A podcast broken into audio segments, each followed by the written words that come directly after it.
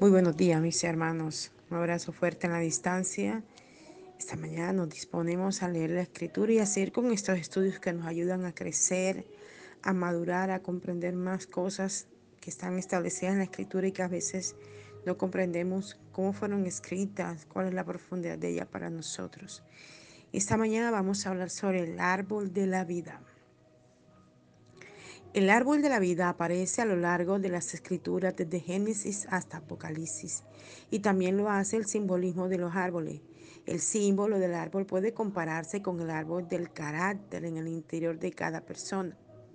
En el huerto del Edén, el árbol de la vida es la palabra que se convirtió en nuestro Señor Jesucristo. Apocalipsis 2.7. La historia de Dios y el hombre del cielo y la tierra culmina en la visión del gran árbol de la vida en Apocalipsis 11, 1 al 2. Vemos sin lugar a dudas que el árbol de la vida es nuestro Señor Jesucristo, su carácter y los frutos de su naturaleza. Nosotros nos hemos convertido en sus hojas para la sanidad de las naciones. La promesa es que el carácter de Él se convertirá en nuestro carácter y Él sanará a otros por medio de nosotros. Adán podía comer libremente de cualquier árbol del huerto, excepto del árbol del conocimiento del bien y del mal. Eso significa que antes de que el pecado se lo evitase, él tenía libertad de participar del árbol de la vida.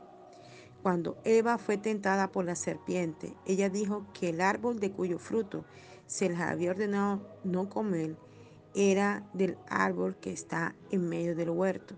Génesis capítulo 3, versículo 3. Pero Génesis 2, 9 dice que el árbol de la vida y el árbol del conocimiento del bien y del mal estaban juntos en medio del huerto. Eva confundió tanto el mandamiento que no sabía de qué árbol realmente tenía prohibido comer.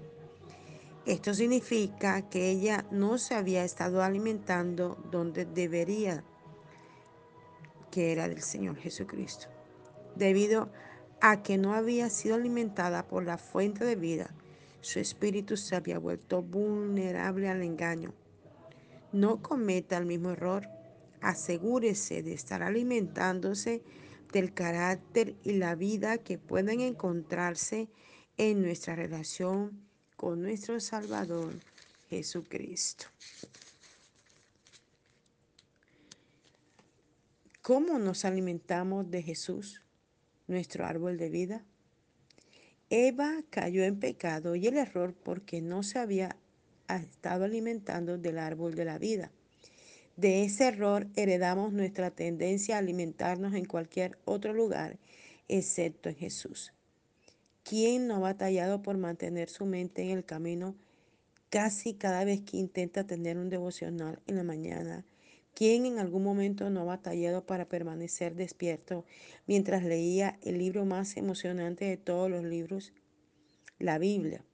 ¿Quién no ha descubierto que su mente vagaba durante las oraciones de intercesión o mientras escuchaba un buen sermón o al intentar planificar la lección bíblica de la siguiente semana? ¿De dónde surgió esa inquietante rutina en que Eva y Adán vagaban hacia otras cosas aparte del árbol de la vida? Desde luego, ese error creó el molde para nuestras mentes y lo siguieron desde entonces. ¿Cómo podemos ser libres de esa de eso? Es a través de la oración. Podemos decir como Señor, crucifica mi hábito de vagar hacia otras cosas aparte de ti. Enseña de nuevo a mi corazón a centrarse en ti ciñe mi mente para que se alimente del árbol de la vida que es mi Señor Jesucristo. Puede que tengamos que hacer esa oración docenas de veces antes de que nuestra mente se aferre a ella con sinceridad, pero es el secreto para permanecer libre de las trampas de Satanás. Eva fue engañada por, por la serpiente porque ella divagaba en dos pensamientos, porque ella no estaba en el lugar correcto, en el sitio correcto, en el momento correcto. Ella debería estar al lado de su esposo, y estar pendiente de lo que él hacía Pero ella se había ido hacia otro lugar en donde Satanás aprovechó que estaba sola para susurrarle al oído. Satanás no tenía seguridad de esa información tan poderosa como era la, la que donde estaba eh, la enseñanza, donde el Padre le había enseñado a, a, a Adán lo que tenía que hacer.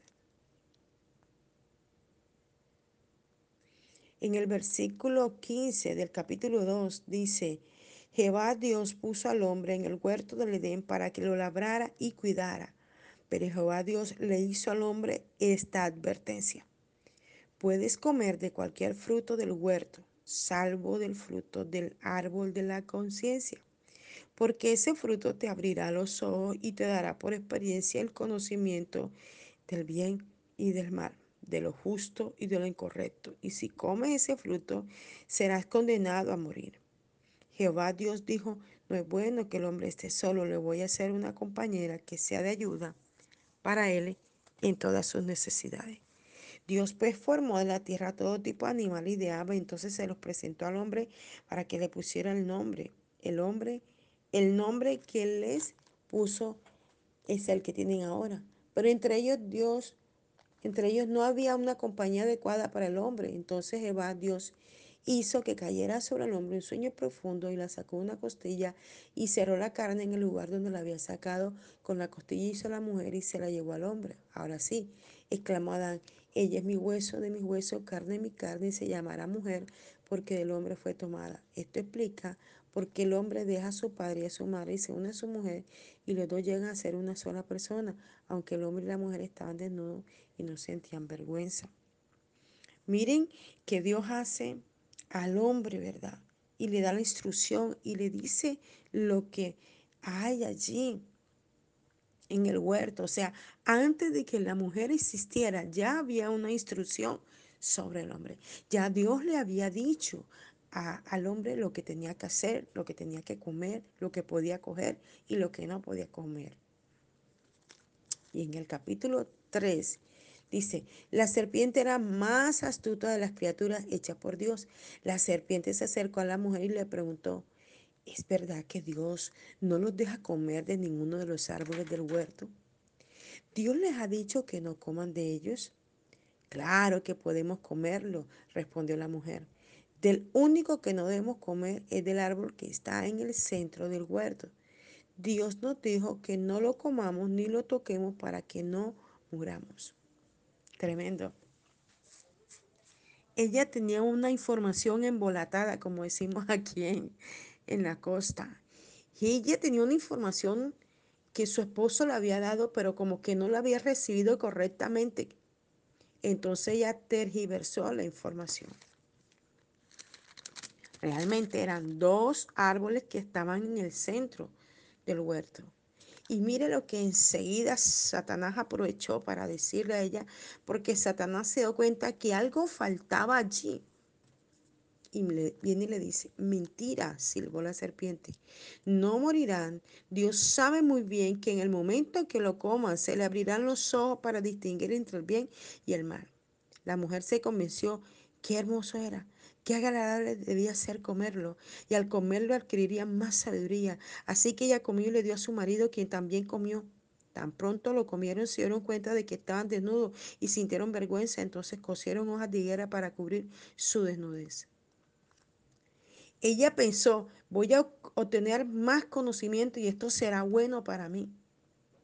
Y es que así es en el mundo.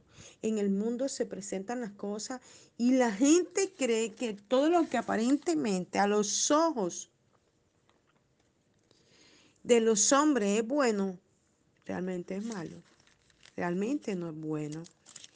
Porque ella, mire que ellos estaban en otro lugar.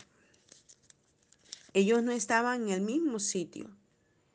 Ellos estaban en otro lugar, o sea que cuando ella le dice que en el centro del huerto, entonces ellos inmediatamente se trasladan hasta allá y ella viene y come. Satanás le suscita que es bueno que lo haga y ella viene y come y luego lleva a su marido para que él coma. y lo hace caer en pecado. Y muchas veces sucede así en la vida. La gente cae en el pecado y luego quiere hacer caer a otro también. Y la gente le parece bueno. Y cuando, como yo le decía a un joven ayer en el barrio, yo le decía a él, apártate de esas malas amistades. Porque el grupo, ven, vamos, corremos, tiramos piedras, ven, atracamos, cogemos, quitamos esto y vamos a tener con qué comer, con qué hacer, con qué comprar un celular, con qué... Y yo lo miré a los ojos, le dije, mírame a los ojos. Y le dije, apártate de eso. Porque comienza el corre-corre, la tiradera de piedra, los disparos, las cosas. Ellos se van, tú quedas tirado en el piso, te dan un disparo, mueres y ya no hay nada que hacer por ti. Y vas a causar un dolor. O coges y atracas a una persona del barrio, un vecino que te ha visto crecer y que si tú estás en una situación podría ayudarte. Pero como saben en lo que andas, luego no quieren tenderte la mano. Porque Satanás siempre está susurrando y haciendo creer a la gente que lo que hace es bueno y correcto. Y es tremendo lo que ocurre en esto. El árbol de la vida es Jesús. Si ellos hubieran comido el árbol de la vida, hubieran quedado eternamente pecadores. Por eso Dios tuvo que hacer algo muy importante. Y lo vemos aquí, ya le digo el texto.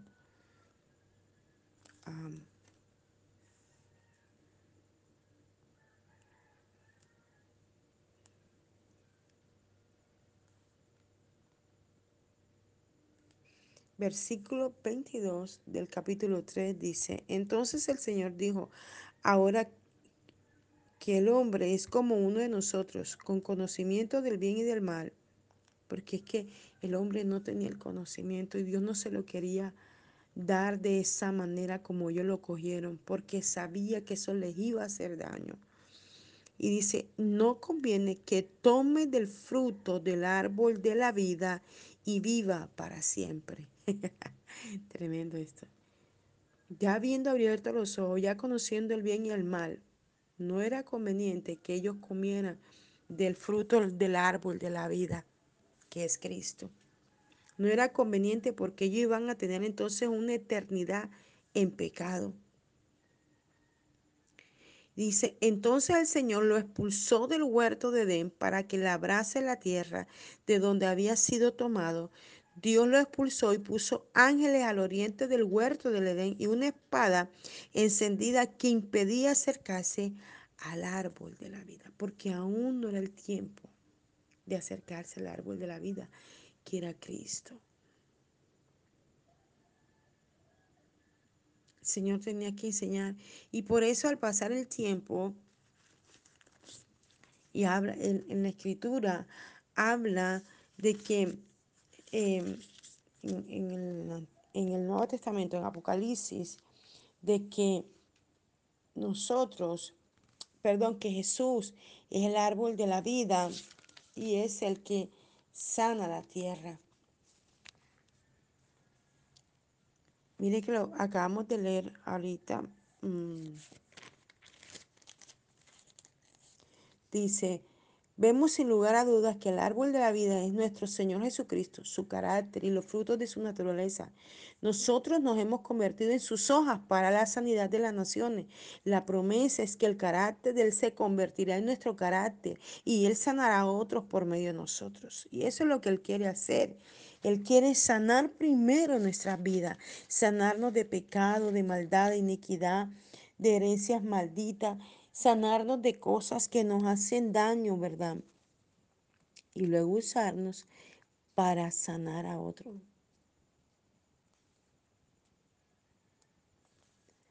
Eh, esta, esta, esta palabra es tan profunda, es tan diciente, y usted puede encontrarla en, en Apocalipsis capítulo 11.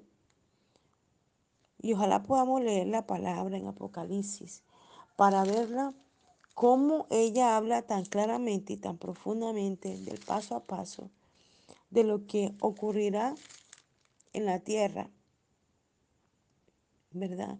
De todas esas cosas que viviremos y de todas esas cosas que están eh, descrita para la iglesia del Señor. En el versículo 7 del capítulo 2 dice, el que pueda oír, escuche lo que el Espíritu dice a las iglesias. A los vencedores daré a comer del fruto del árbol de la vida. A los vencedores, mire esto tan tremendo. Le daré de comer del fruto del árbol de la vida que está en medio del paraíso de Dios. Ese árbol de la vida es Cristo y ese eso, ese fruto Él quiere dárnoslo a, a, comer a nosotros, pero ¿a quién? A los vencedores. ¿A quién? A los que han aceptado a Cristo en su corazón. ¿A quién? A los que viven una vida que agrada a Dios.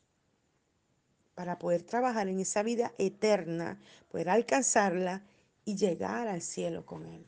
Como yo le decía a alguien en estos días que yo predicaba en un lugar, yo decía, yo estoy trabajando para mi vida eterna y no me quiero perder.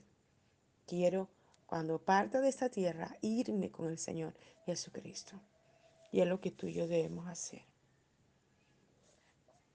Amado Jesús, gracias por ser ese árbol de vida que nos sustenta, que nos alimenta, que nos llena cada día. Gracias por ser tú eso que trae sanidad y por convertirnos en las hojas que le da sanidad y que daremos sanidad a todo el que lo necesita. Ruego que esta mañana traiga sanidad sobre cada enfermo, sobre cada persona que está siendo afectada en el corazón, en el páncreas, en el hígado, en los riñones, en los pulmones, por cada persona que tiene quizás una enfermedad extraña, por cada persona que tiene cáncer, en el estómago, en los senos, en la cabeza, en la sangre. Padre, que tú seas liberando a través del sacrificio de Cristo cada cuerpo que sufre ahora de todo tipo de enfermedad, Señor. Renunciamos a la enfermedad, renunciamos a la que ataca los huesos, los ligamentos, las coyunturas, los órganos, a lo que roba el movimiento del cuerpo, de los pensamientos. Renunciamos al Alzheimer, renunciamos, Señor, al Parkinson. Renunciamos a todo tipo de enfermedad que ataca el cerebro, que ataca la memoria, que ataca el cuerpo. Renunciamos, Señor amado, a toda esta mm, consecuencia o a toda este, eh, cosa que haya traído el COVID al cuerpo, Señor amado, esa caída de cabello, Señor, ese dolor de cabeza, Padre, o toda este, cosa secundaria que ha traído la vacuna al cuerpo. Renunciamos a todas estas cosas, Señor, y nos apropiamos de la sanidad del Calvario, Señor, en el nombre de Jesús, Señor amado, porque queremos ser esas hojas que han sido sanadas para sanar a otros, Señor amado, como lo dice Apocalipsis, Señor. Tú eres el árbol de vida, Jesús, y queremos comer de tus frutos cada día, Señor, Masoa.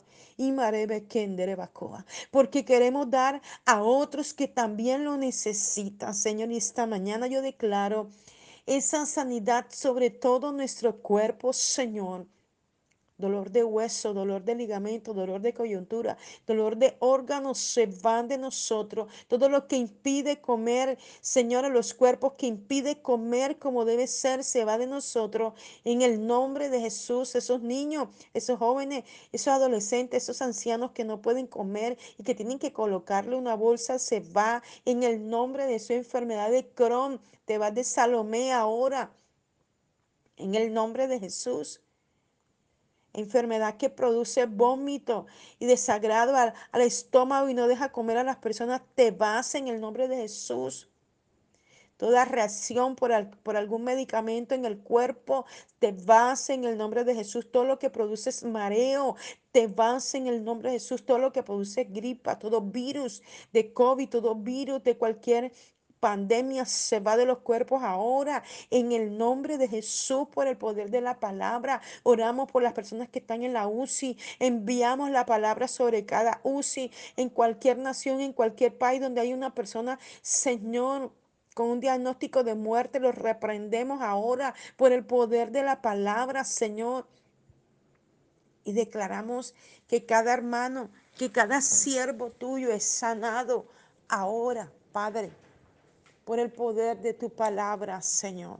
Lo declaramos que hecho está. Hablamos, Señor, reprendemos toda artrosis, toda artritis, Señor, toda fibromialgia, Señor.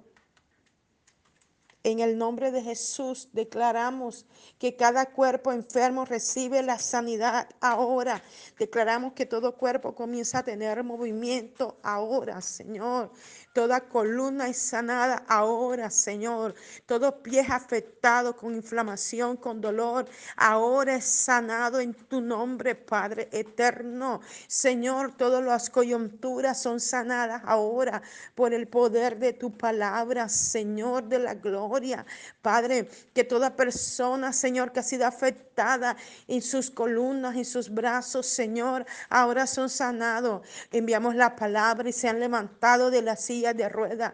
Padre, en tu nombre enviamos la palabra y que las personas suelten, Señor, los bastones, suelten, Señor, los caminadores y comiencen a caminar perfectamente en tu nombre. Tú lo puedes hacer y declaramos que hecho está por tu palabra. Lo creemos, Señor, que hecho está por tu palabra y que traes la sanidad, Señor que el Calvario entrega y tus hijos necesitan, Señor. En el nombre de Jesús recibimos la sanidad. Esta mañana, Señor, en el nombre de Jesús, gracias te damos, oramos creyendo que hecho está por tu palabra, Dios.